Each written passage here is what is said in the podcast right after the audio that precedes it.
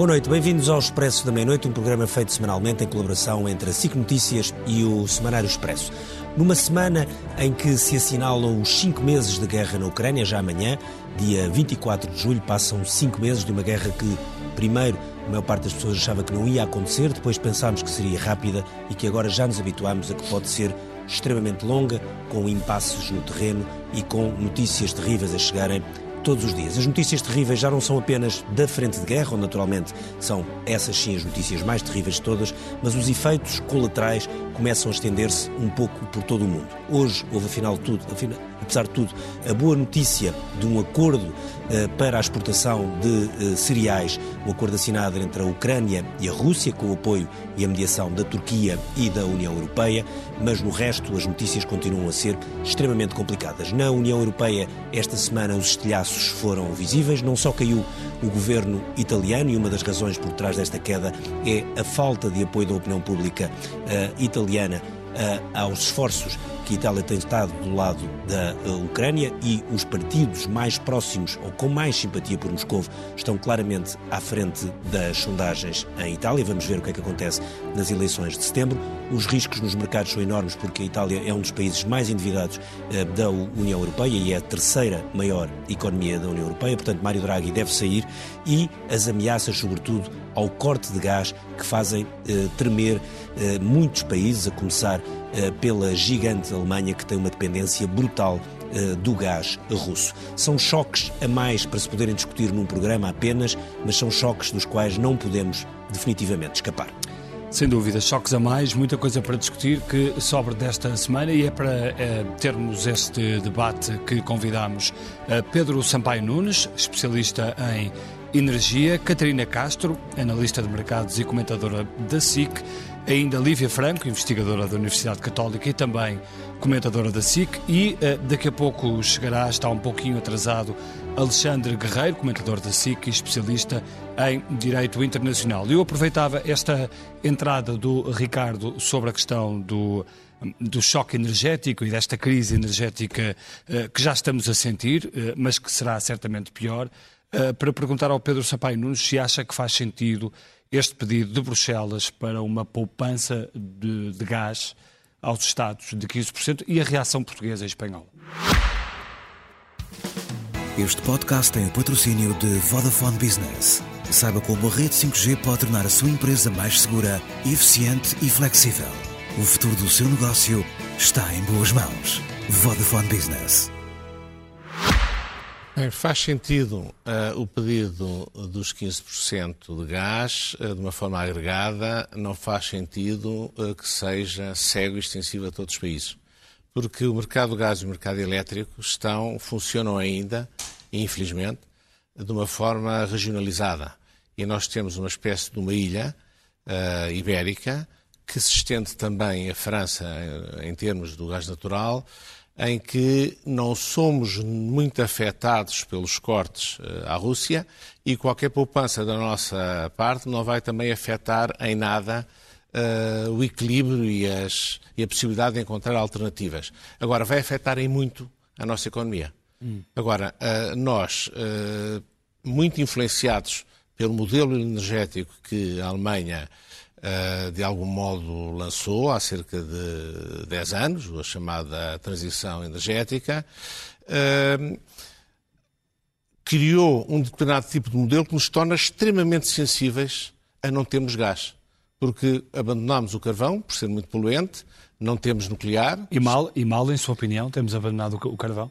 Uh, não é mal, temos abandonado o carvão, a prazo, o carvão uh, tem que desaparecer. Mas da, da Agora, forma como foi feita, por exemplo, em Portugal. Exato, nesta Andamos, forma, se calhar, depressa demais. Eu acho que nesta, nesta fase, em que nós precisamos de ter chamadas fontes firmes uh, de geração elétrica, quando já temos muitas fontes intermitentes, porque já temos muito eólica, este ano temos o azar de não ter hídrica, uhum. estamos num ano seco, e por isso a nossa o nosso sistema elétrico só fecha com gás natural que estão a funcionar praticamente agora em pleno, as várias centrais de ciclo combinado e importações de Espanha.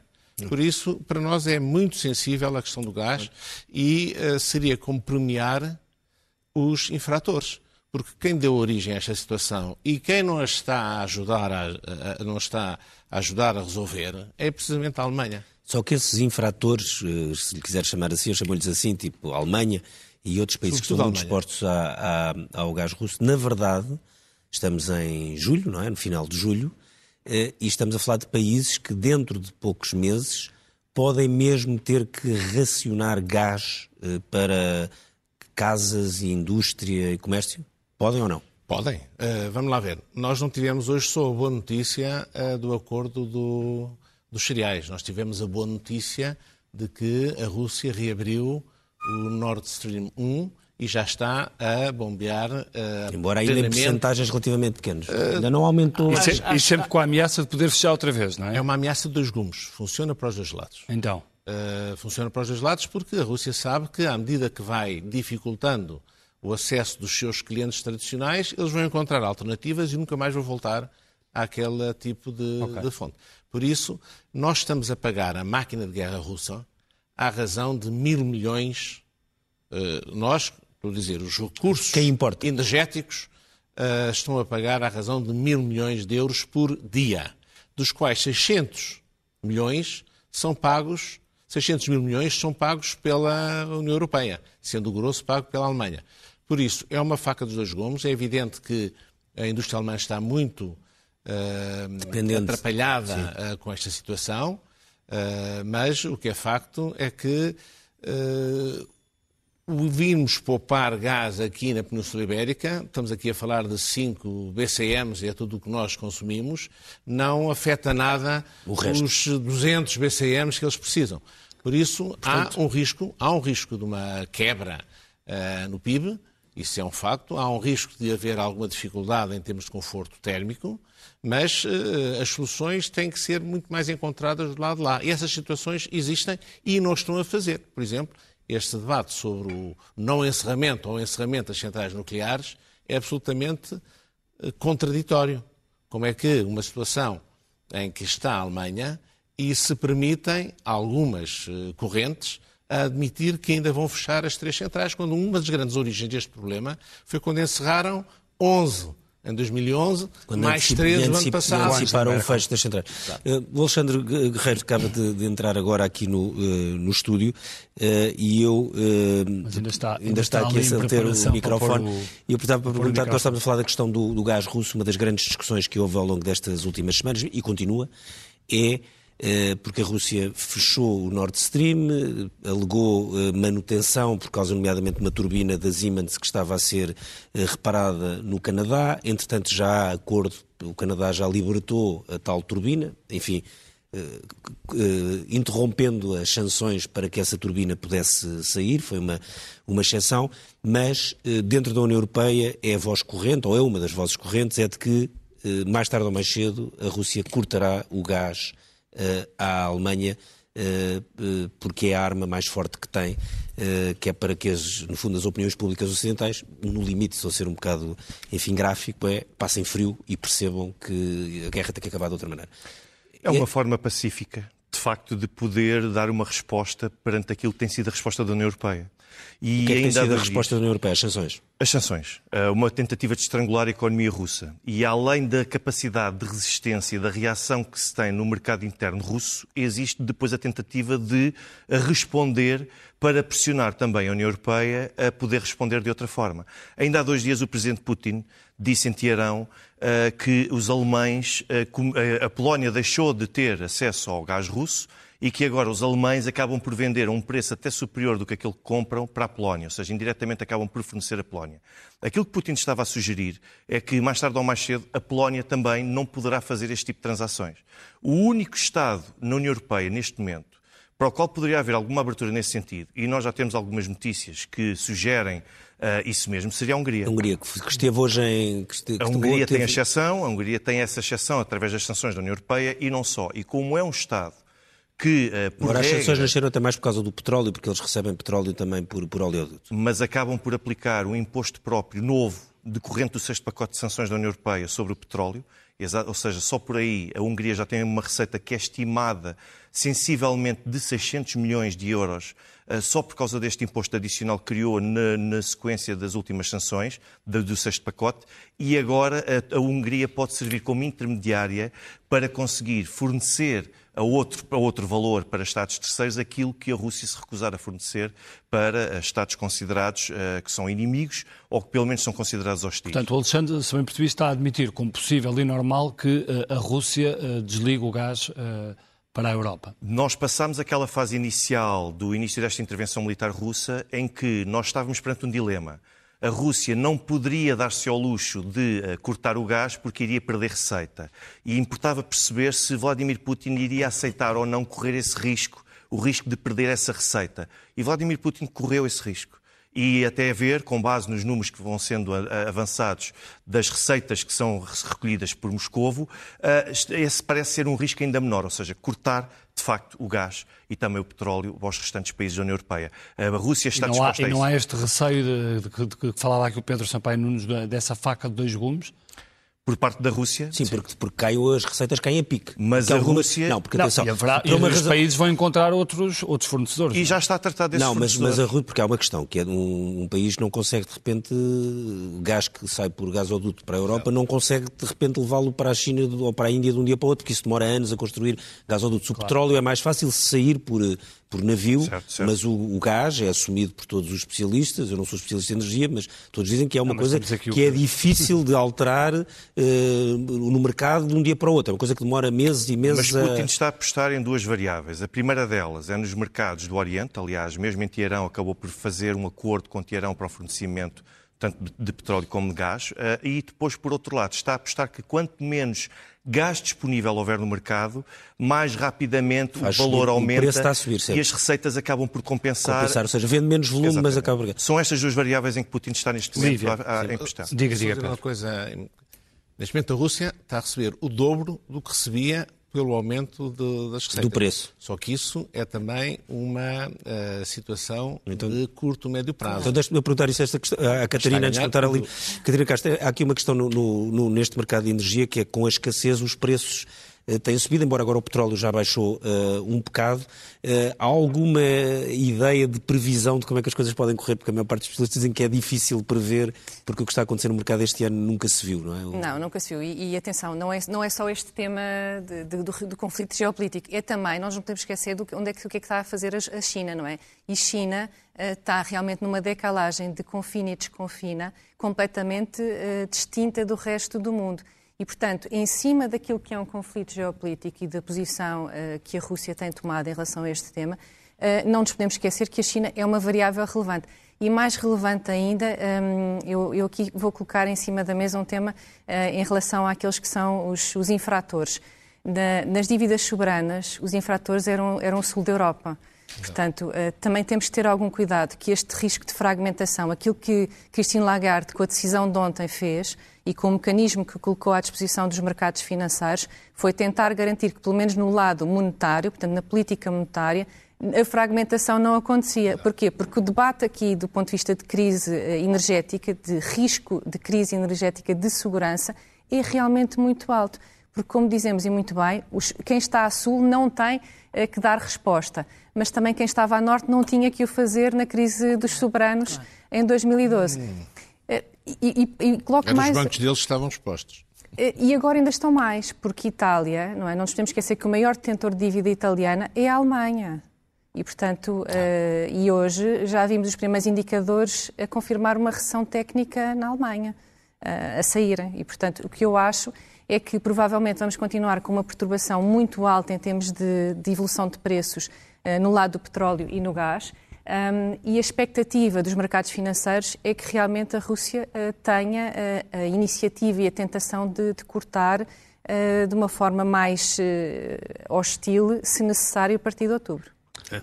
Lívia, esta questão que o, que o Alexandre falava do, desta perspectiva do gás russo que assume cada vez mais uma importância também para, para Vladimir Putin e, e, e esta hipótese de corte mesmo definitivo é uma arma uh, muito poderosa no meio do, de, deste conflito. Sim, eu direi que, enfim, estando a falar sobretudo do ponto de vista da Europa, não é? E do impacto que a guerra está a ter sobre a Europa, eu acho que antes de mais convém também falarmos sobre aquilo que eram as convicções e as suposições e expectativas com que andámos a trabalhar uh, nas últimas sete décadas, não é? E, e que era isto, que a interdependência nomeadamente deste ponto de vista, não é? Dos recursos energéticos. Sobretudo, o que faria era, de alguma maneira, baixar a guarda dos, dos, aos países e que eles entrassem em lógicas cooperativas.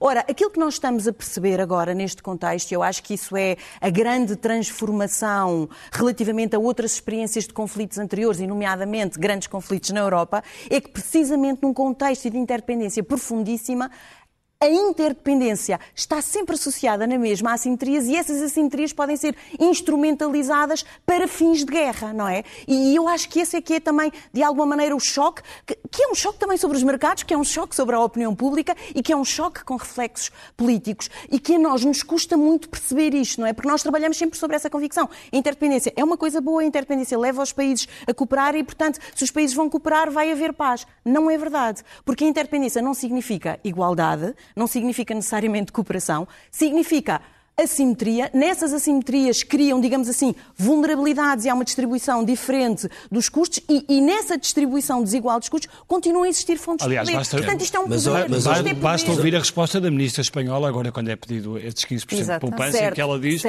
os países do Norte da Europa viveram acima das suas certo. possibilidades. Mas então... Ou tiveram consumos acima das suas então, possibilidades. Então o ponto aqui que interessa é perceber em que medida é que esta experiência da guerra, de facto, está realmente a ser um teste à União Europeia e ao projeto Mas está, da União Olivia, Europeia. porque aquilo que o Conselho estava a dizer é nós já vamos na sexta ou sétima ronda de sanções, já perdi a conta.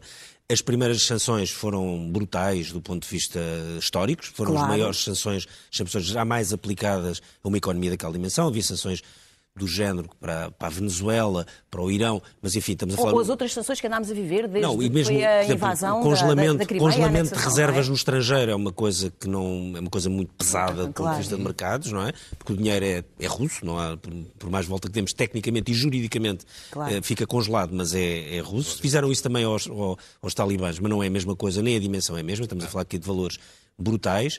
Só que agora, à medida que o tempo passa, percebe-se que a Rússia equilibrou as suas contas internas, embora haja muita discussão sobre isso, sobre os indicadores económicos e sobre a verdadeira força, força do rublo. Portanto, há muitas discussões sobre o que é que é o estado da economia russa, mas neste momento vemos que nas democracias europeias começam várias a abanar. Certo, oh, oh, oh Ricardo, mas o conflito ou a instrumentalização enquanto arma das assimetrias da, da interdependência, quer dizer, tem efeitos a curto e médio prazo, como acabámos de referir. E desse ponto de vista, o choque está a ser e vai continuar a ser, eu julgo que entre setembro e dezembro vai ser altíssimo para os países como é, europeus. Mas como mas é que a, questão está, a Alemanha aguenta questão, se, tiverem, se, se, as casas não tiverem mas a questão está, o gás Ricardo, a que, a que estão habituados para aquecerem aquecidas? Essa instrumentalização deste recurso fundamental que é o gás natural faz, como aqui já foi bem dito, que o que, aquilo que se torna a prioridade para todos os países europeus, sem exceção, é encontrar substitutos para resolver esta vulnerabilidade. Portanto, os próximos meses, eu direi, sim, o próximo ano vai ser mas, tempo, mas, Pedro, mas quanto tempo é que demora, demora muito tempo. quanto tempo é que demora a União Europeia a alterar as suas fontes de, de gás natural?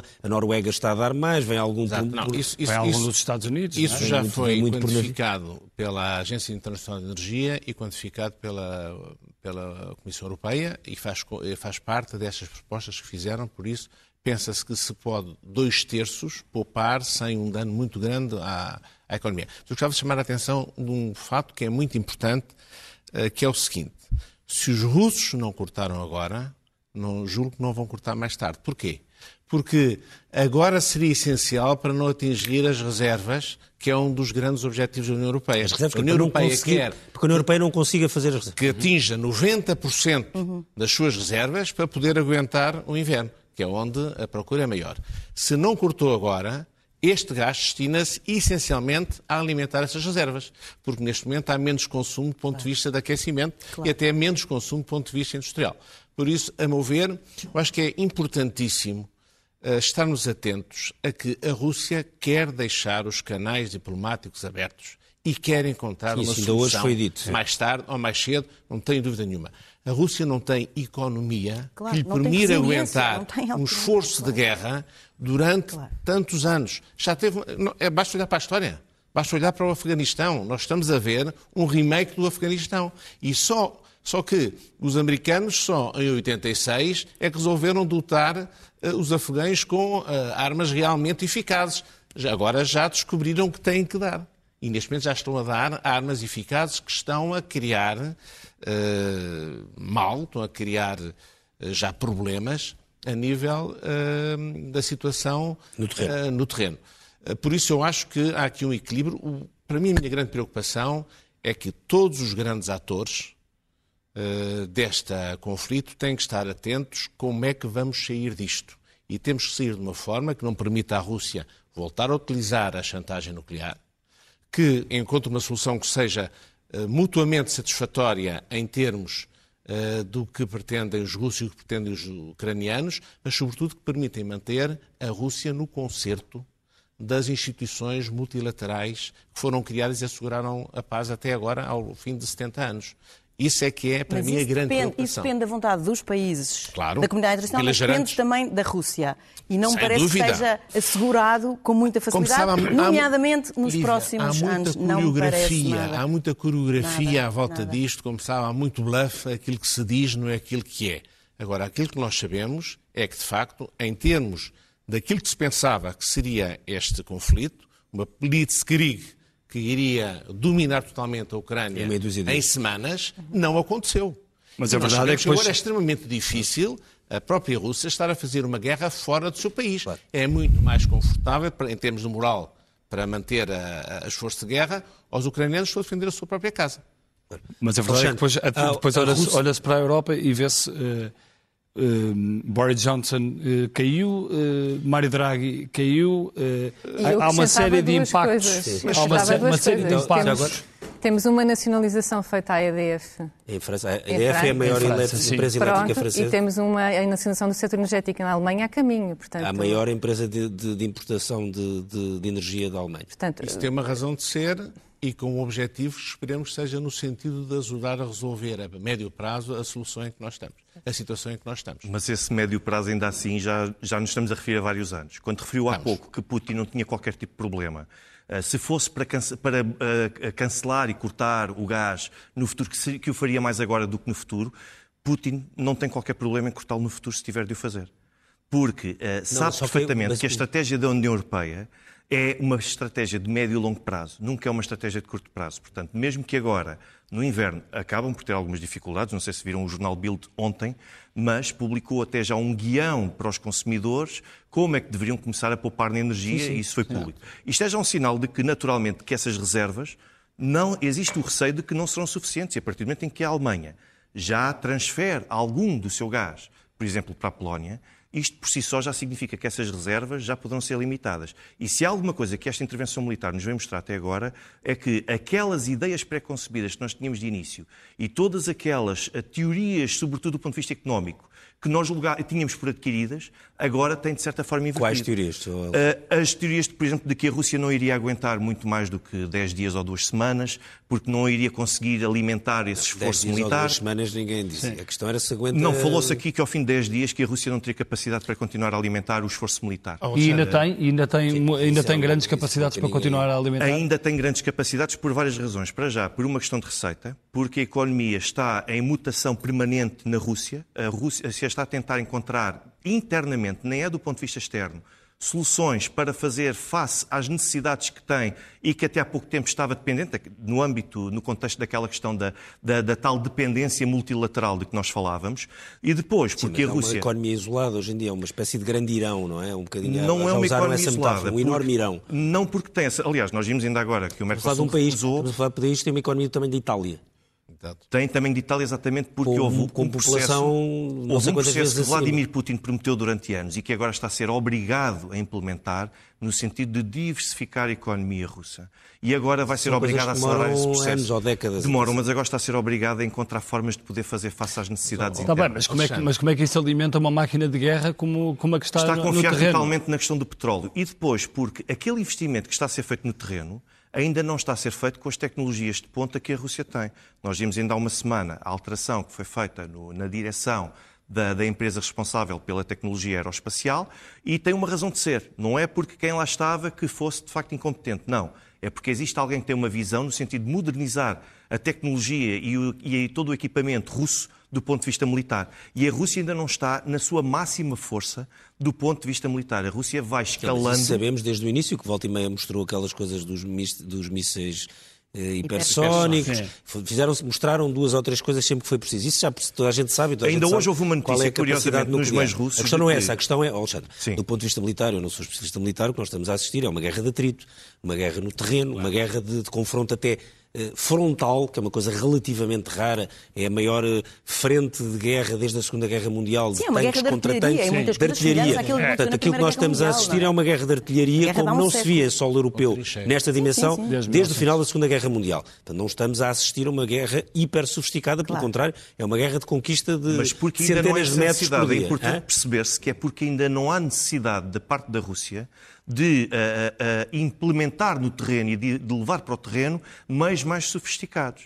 Daí que existe a ameaça do nuclear e antes de chegar ao nuclear que exista um conjunto... Mas quando diz ainda não há essa, essa necessidade, parece que, que, está a dizer que pode não, haver essa necessidade. Pode haver, porque Lavrov já ontem fez esse aviso. Oh, Lavrov já disse oh, que à medida que forem... Mas o Lavrov já fez vários avisos, não é? E, e, o de ontem, a meu ver, foi importantíssimo. Qual foi o aviso de ontem? Porque foi uma, um reconhecimento e uma confissão de que o mapa da Nova Rocia vai ser implementado. Tem que explicar o que é a Nova Rocia. A Nova Rocia é basicamente um é conjunto ideia, de províncias. A ideia da Rússia que vai por ali fora, Donbass, Crimeia. Por parte de comunidades russófonas. E que quanto mais sofisticado for o equipamento que for fornecido aos ucranianos, maior vai ser a necessidade de conseguir garantir conquistas territoriais para garantir um perímetro de segurança perante a fronteira russa. E o Lavrov assumiu isso ontem.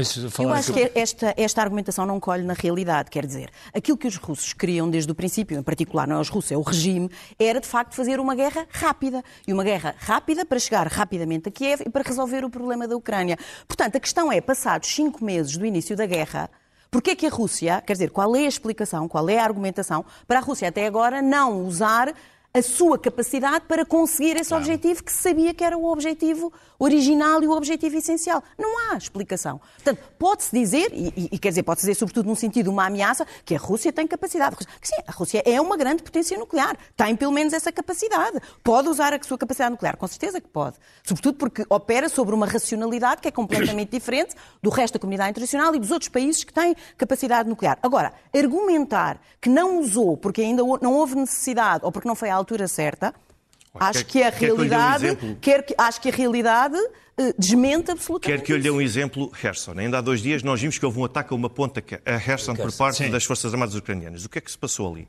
A Rússia tinha um sistema de defesa aérea de S-300 que sentiu-se na necessidade de transferir e de mobilizar para uma outra área da frente de combate.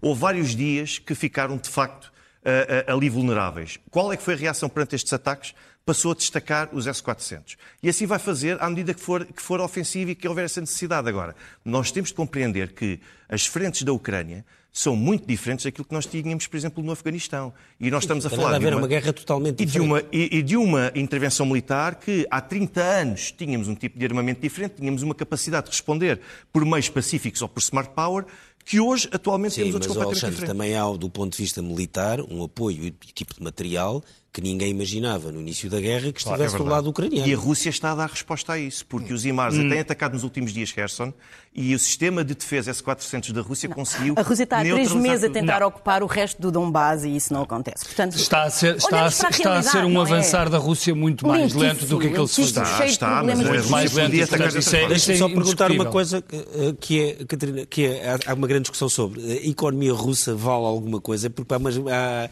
há grandes questões sobre isso. É uma economia do tamanho de Itália. Uh... Tem, tem as suas capacidades, mas, eh, mas Alexandre, permita que me pergunte. Diversificar a economia russa e vão vender a quem? Claro. Perante a maior crise de recessão do satisfazer mundo. E a que preço? O, satisfazer o mercado interno. Não o é objetivo, suficiente. mas o objetivo tem sido este, esta tem sido a prioridade. Eu, eu entendo o objetivo, mas daí até se tornar na prática aquilo que a Rússia precisa para depois se manter ativa. Claro. Eu concordaria consigo se a China tivesse em boas condições e circunstâncias em termos de balança de pagamentos, que não está pela primeira vez na sua história. Mas compraria sempre. sempre um preço muito mais baixo, claro. por exemplo, do que os compradores ocidentais, o que era um Sim, péssimo mas, negócio para mas a economia atenção, russa. É? Atenção que a, que a China está pela primeira vez a incumprir ou deixar cair sim, sim, sim, economias que se financiavam através dela, claro. como o Sri Lanka, que fez o default claro. recentemente, eh, em termos de dívida. E, portanto, e todo aquele roadbell que era conhecido pela estratégia de infraestruturas da China terminou.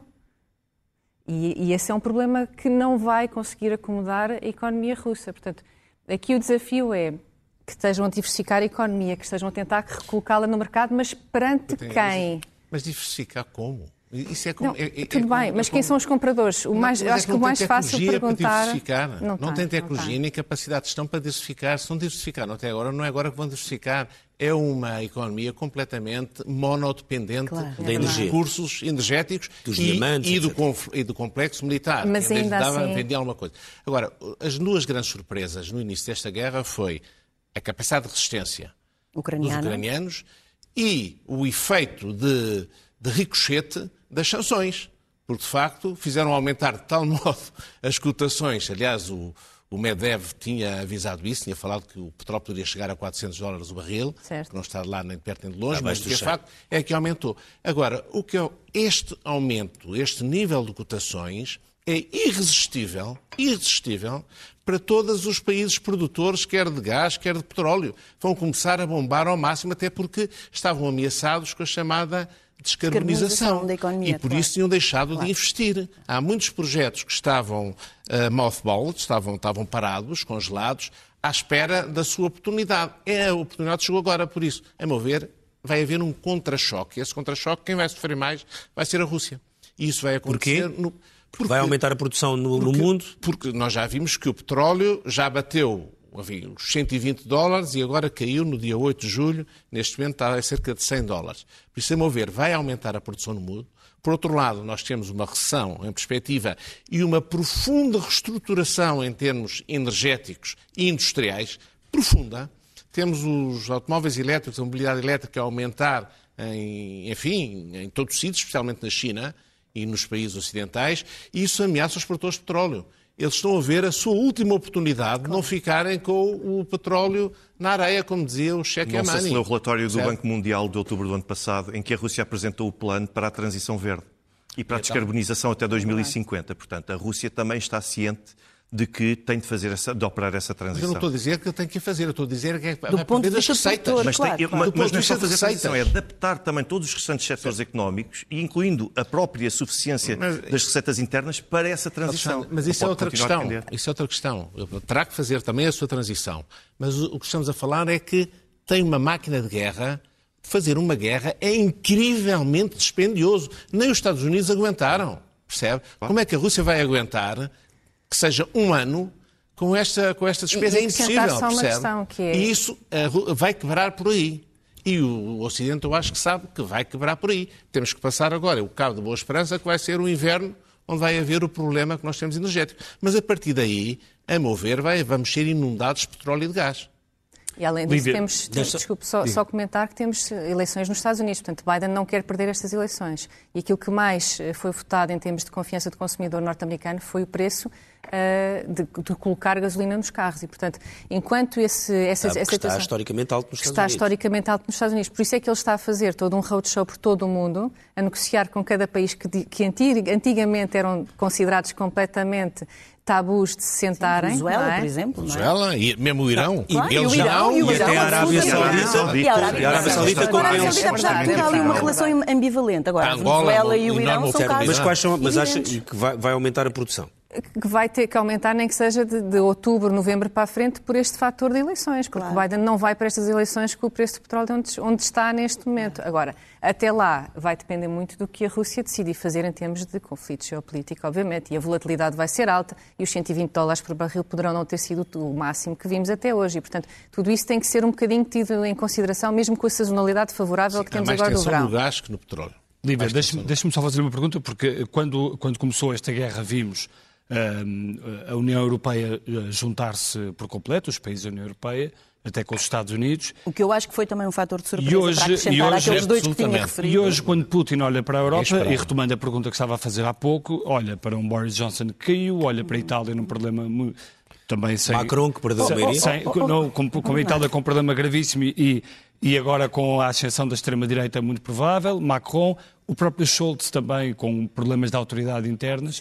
E uma opinião pública que no inverno pode começar a ficar um pouco mais agitada. E vai ficar e já está a começar, não é? E isto para Putin não pode ser também, de certa forma, alguma vitória uh, no campo Eu não político? sei se é uma vitória, mas é claramente um campo para uh, trabalhar, para, para, para, ser trabalhado e vai com certeza, aliás, já está a Conseguiu provocar isso. alguma agitação na União certo. Europeia? Certo. O ponto é este, é que guerra é que não cria essa agitação política qualquer guerra. Esta guerra em particular, num contexto que é o contexto do projeto da União Europeia, que é um projeto de paz, que nasce em circunstâncias particulares, numa geografia particular e que mais, e que acredita que ainda por cima é exportável eh, do ponto de vista universal, de repente vê-se confrontado com a guerra e tem de se transformar num projeto de paz que sabe continuar a ser um projeto de paz num contexto geral de guerra. Isso é um desafio enorme. Esse é o desafio cujo pré-teste estamos a viver agora e cujo teste grande vai ser a partir de setembro.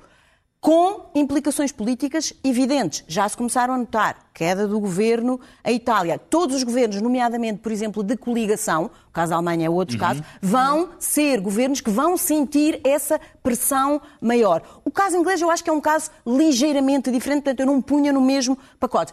Há esses custos, vai haver essa pressão, claro, até por causa disto, mais uma vez, porque as expectativas e as convicções com que o eleitor europeu trabalhava é de que o problema da guerra tinha sido definitivamente resolvido na Europa. Exato. Agora verifica que isso não é verdade. E mais, pode-se ter solidariedade, pode-se ter indignação ao princípio, pode-se querer ajudar, mas tem de se perceber também que isso tudo significa, tem sempre um preço, não é? Tem sempre um preço, porque o problema da guerra e da geopolítica efetivamente não foi resolvido eu direi, para lá das fronteiras imediatas da Europa e direi com consequências, por causa da tal interdependência, sobre os próprios países europeus.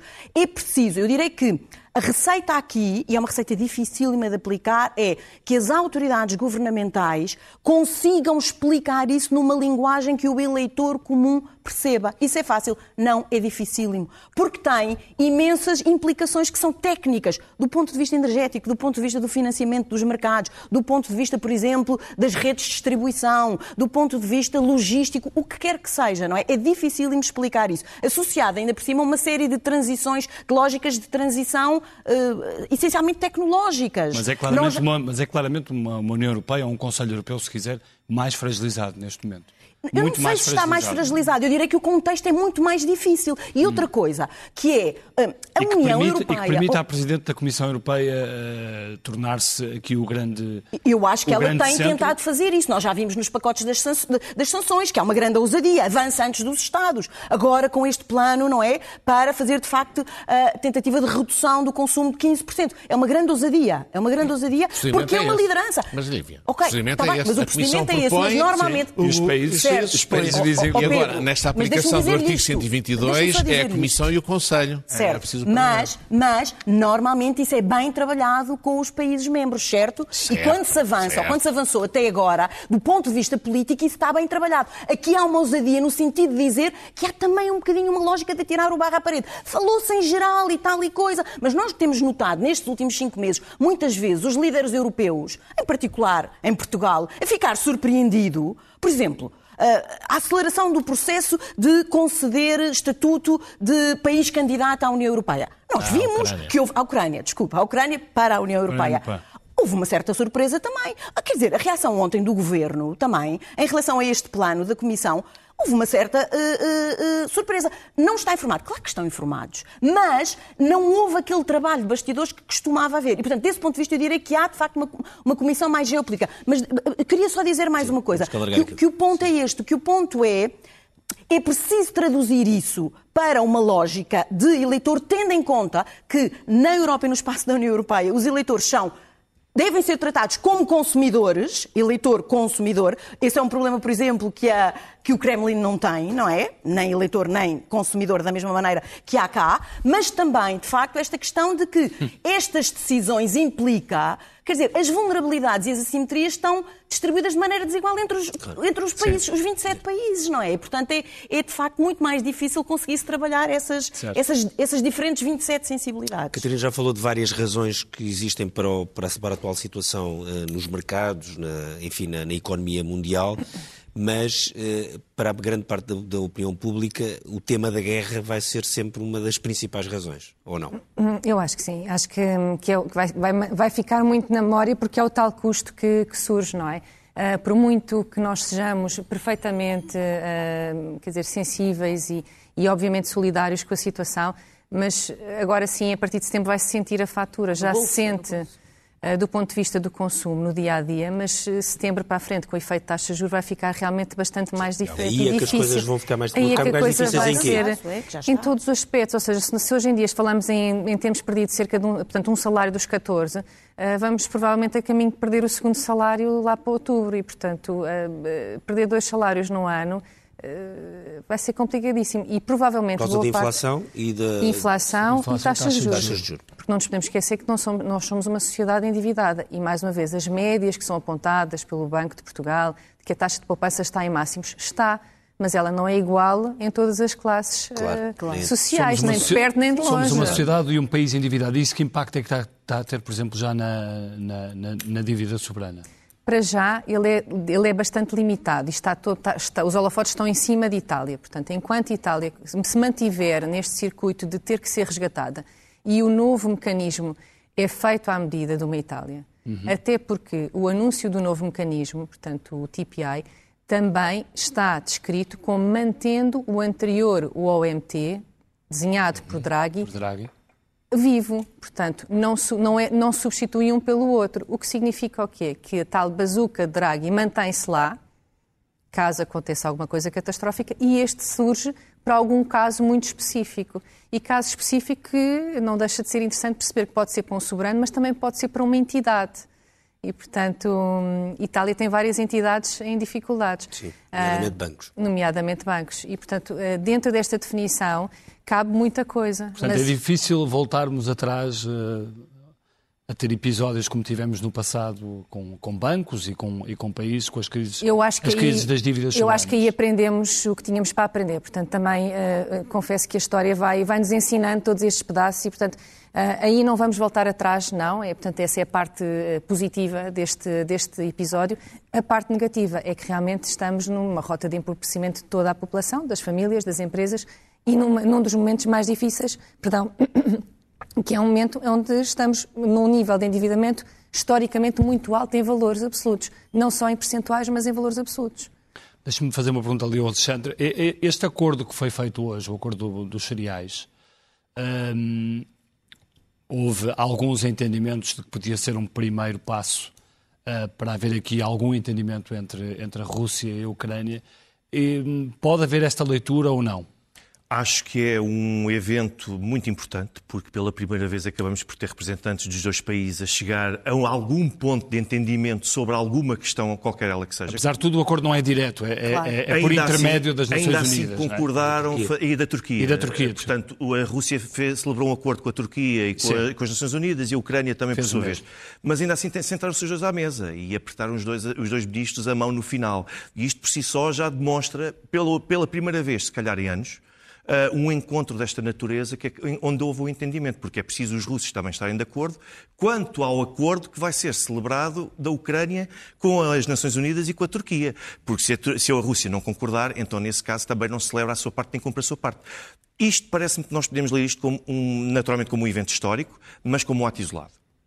Porquê? Porque nós continuamos a não ter os dois países disponíveis para se reunirem e não temos nenhum ponto de entendimento relativamente àquelas que são as reivindicações da Rússia. Portanto, continuamos com dois negociadores, duas partes em mundos completamente distantes. Portanto, nós não podemos eh, pensar que daqui a uns meses vamos já ter uma resolução para este conflito. Acho muito pouco provável, nem a Rússia está preparada para isso. A Rússia está com uma mentalidade perante uma situação destas de que, pelo menos até ao final deste ano, a conflitualidade continuar, ainda ontem assumiram e A guerra continuará sempre ao lado da Rússia até ao fim do ano. Exatamente. Porquê de... até ao fim do ano? Porque... Até ao fim do ano, exatamente pelas questões que nós já temos aqui falado, porque o, o inverno vai obrigar alguma pressão relativamente às sociedades europeias, vai eventualmente poder abrir alguma margem de negociação e de cedência que já se vai vendo alguma disponibilidade e pressão sobre Zelensky para poder aceitar ceder alguma parcela territorial, ainda que em abstrato. E a Rússia está a acreditar nisso. Do ponto de vista económico, É expectável, e o grande plano do Kremlin é esperar que até ao final de 2023 consigam inverter este cenário atual de potencial recessão. Vamos ver se é possível. A Rússia acha que a Rússia neste momento acredita que Zelensky vai ceder em a, partes do território. A Rússia acredita que Zelensky vai ter de acabar por ceder de uma forma ou de outra.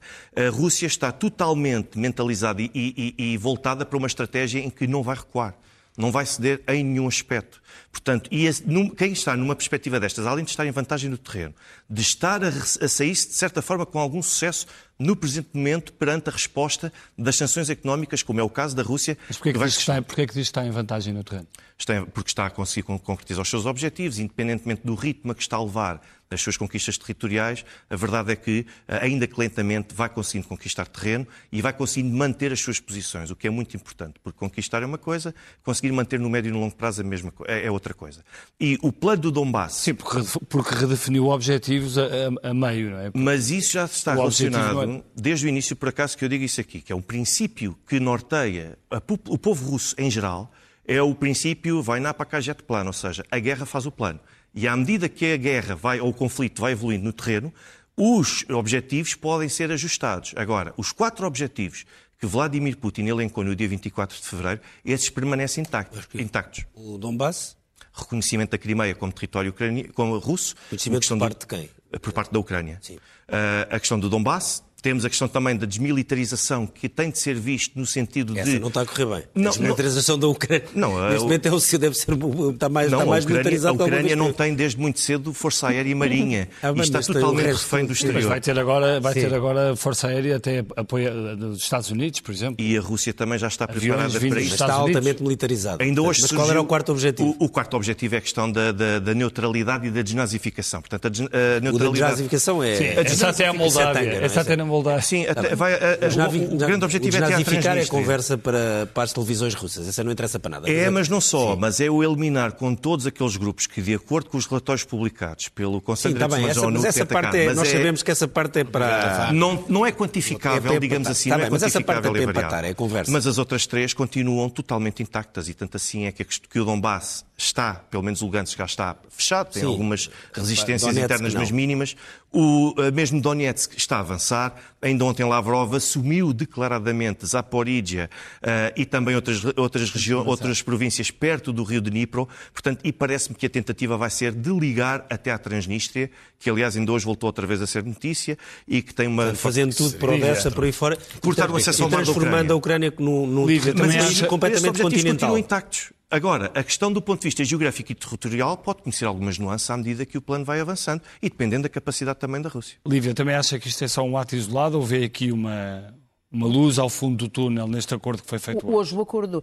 Pois, eu, quer dizer, eu acho que o acordo hoje não foi entre a Ucrânia e a Rússia ou entre a Rússia e a Ucrânia, não é? Foi, sobretudo, Sim, uma iniciativa facilitada. Tudo, é verdade é a primeira vez que acontece. São dois países beligerantes que dão. Não é a primeira vez, já tiveram durante os Não, não, a primeira vez que chegaram a uma conclusão. Sim, tá bem, não, não, não. Uma conclusão que foi facilitada pela Sim, Organização é das Nações Unidas. para evitar uma crise mundial de fome. Oh, Ricardo, não é? eu não estou a diminuir o valor do acordo. Outra coisa é a pergunta sobre a validade deste acordo, eh, tendo em vista um processo negocial para pôr fim à guerra. Eu não acho que se possa, de facto, extrair daquilo que aconteceu hoje uh, uh, o, o, caminho, ou um caminho aberto aqui ao desbloqueado para um processo negocial para a guerra. Não, não me parece. Eu acho que há duas coisas em relação à, à guerra. Para já é a definição do que é que é, do que é que, do que é que será o fim da guerra. Ou seja, o que é que é uma vitória ou o que é que. Não, às vezes é quando uma parte diz, para mim já chega, parou aqui. Pronto. Claro, e, e portanto, isso, não isso está. Mais. Não, ou, ou diz não aguento, ou não quer mais. É Ou diz não quer mais. Bem, a Alemanha fez isso, não aguento mais, não é? O, o ponto é que não parece que haja sinais de que isso esteja a acontecer, não é?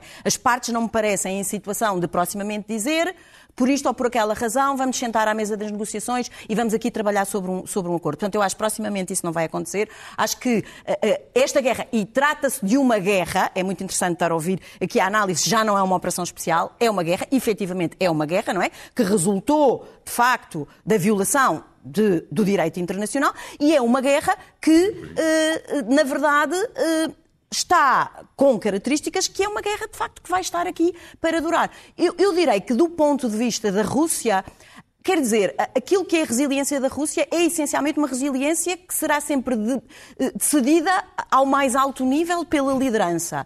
Do ponto de vista da resiliência da Ucrânia, eu acho que também temos que notar isto, que a Ucrânia está, a resiliência da Ucrânia, eh, obviamente tem a ver com, com a sua capacidade de resistência e, e, e com, digamos, a sua dimensão moral, que é elevadíssima, como nós vemos, mas é verdade que tem uma grande dependência do apoio dos países claro. parceiros uh, ocidentais. E por isso, é todo este e tem tema... uma evidente probabilidade de perder território. É isso. Essa Sim. é a questão essencial hoje que nós a estamos aqui a tratar. tem essa motivação, é perceber, mas os soldados no terreno não têm. É perceber, de facto, porque é importante continuar a haver este apoio por parte dos países ocidentais. É muito importante que as opiniões públicas uh, da União Europeia, ser, em particular, percebam, percebam Sim, Pedro. porque é que devem continuar, de facto, a apoiar. Não, eu acho só que está -se aproximando seria catastrófico para o Ocidente aceitar uma resolução nestes termos, porque isso seria, é exatamente aquilo que aconteceu no princípio da Segunda Guerra Mundial. Quer dizer, factos consumados, foi-se aceitando que houvesse um completo entorce ao direito, aos princípios do direito internacional, o que abriu precedentes para um avanço permanente, não só desses, como de outras, eh, de outras potências. Se se fecha um acordo em que, pela força, a Rússia consegue aumentar de uma forma significativa o seu controlo territorial, isso é um presente tremendo para Taiwan claro. e para a China. Claro. E o Ocidente tem que estar completamente ciente disso. Por isso, o Ocidente não vai poder deixar a Rússia ganhar esta guerra. Não pode. Quer dizer, tem que esticar, vai alimentá-la aquilo que for possível, mas o, o, acordo tem que ser um acordo equilibrado que não exclua a Rússia do concerto das nações, mas que não deixe a Rússia poder utilizar mais uma vez a chantagem nuclear como a fez. Mas como é que conseguimos a, a, manter a Rússia no concerto das nações ao mesmo tempo que lhe aplicamos sanções, tentamos expulsar a Rússia do, do Conselho da Europa, tentamos expulsar a, a Rússia do grupo do G8 para Exatamente, porque... Como é que é possível? Isto é paradoxal. Não, não, não, não é paradoxal. Isto é exatamente esse, este tipo de comportamento é em retaliação à quebra dos princípios do direito internacional. mas é isso que a Rússia já denuncia há muito tempo. A resposta a essa pergunta é quem tomou essa iniciativa foi a Rússia. Foi Exatamente. a Rússia que se retirou da comunidade internacional. Catarina, este acordo teve algum impacto nos mercados? Teve, sim, mas já estava, já estava um bocadinho previsto, ou seja, a evolução do preço dos cereais em geral tem vindo a cair há cerca de uma semana e meia. Em média, cerca de 7 a 8%, um, e portanto já vinha um bocadinho esta expectativa de, de conseguirmos um consenso. Mas a leitura não é para uma leitura de um fim de um conflito, de forma alguma. Claro. Não é, é apenas de que isto. É apenas de que evitamos a fome mundial. A fome mundial, que é uma coisa é super coisa importante, super... não é uma, uma, uma, coisa pequena, mas que, eh, enfim, é conjuntural no sentido de que a guerra é para continuar. Certíssimo. Até porque, mais uma vez, a Cristina Lagarde, quando é, ontem decidiu esta iniciativa de subida de taxas em 50 pontos base, também vem em linha com aquilo que é o maior risco, que é o Nord Stream realmente ser encerrado. Exato. E, portanto, não é uma decisão para a Itália, mas é uma decisão para o Nord Stream. Muito bem, vamos passar então à primeira página do, do Expresso e passamos à manchete: hospitais sem proteção contra vagas de calor. Lei não obriga os lares e os hospitais antigos a ter ar-condicionado e falta fiscalização aos sistemas. Na notícia ao lado, como a subida de juros, que estivemos aqui a falar, vai mexer na sua vida, BCE anuncia maior aumento de taxas em 22 anos e cria novo mecanismo para evitar crises de dívida.